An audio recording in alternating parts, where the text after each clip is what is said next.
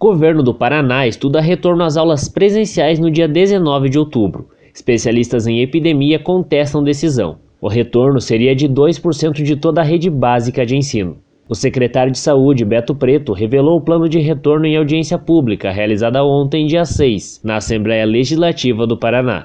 Beto Preto destacou que não são todas as regiões do estado que deverão retornar às aulas presenciais neste momento.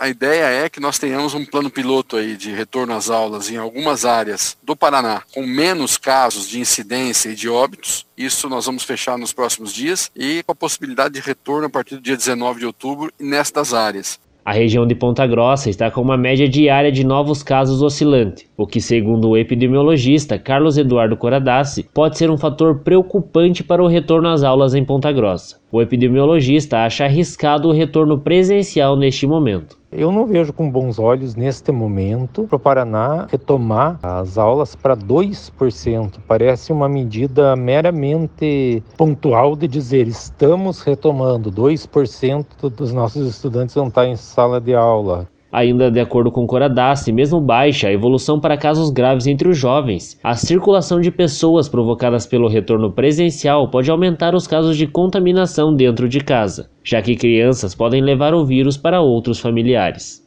O epidemiologista lembra ainda que outros países que diminuíram o número de contaminados sofrem agora a chamada segunda onda, quando o número de casos de Covid-19 volta a crescer. Para o epidemiologista, a melhor opção é manter as aulas no formato remoto. Eu acredito que seria mais viável os alunos permanecerem nas atividades remotas, por piores que elas sejam, por mais chatas que elas sejam, por mais limitadas que elas sejam. No entanto, nós estamos no mês de outubro, não são dois ou três meses que vão salvar um ano escolar.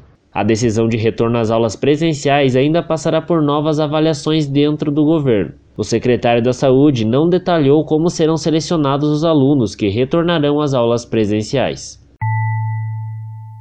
O Paraná registrou 30 mortes nas últimas 24 horas, um novo óbito a cada 48 minutos. Em Ponta Grossa, de acordo com o boletim da Secretaria Municipal de Saúde, foram confirmados 117 novos casos de Covid-19, totalizando 5.646 infectados e 113 mortes desde o início da pandemia. A ocupação de leitos de UTI Covid no Hospital Universitário de Ponta Grossa é de 83%. Eu sou Erivelto Martins e esse foi o Boletim Covid-19 Informação contra a Pandemia, uma produção diária do curso de jornalismo da Universidade Estadual de Ponta Grossa.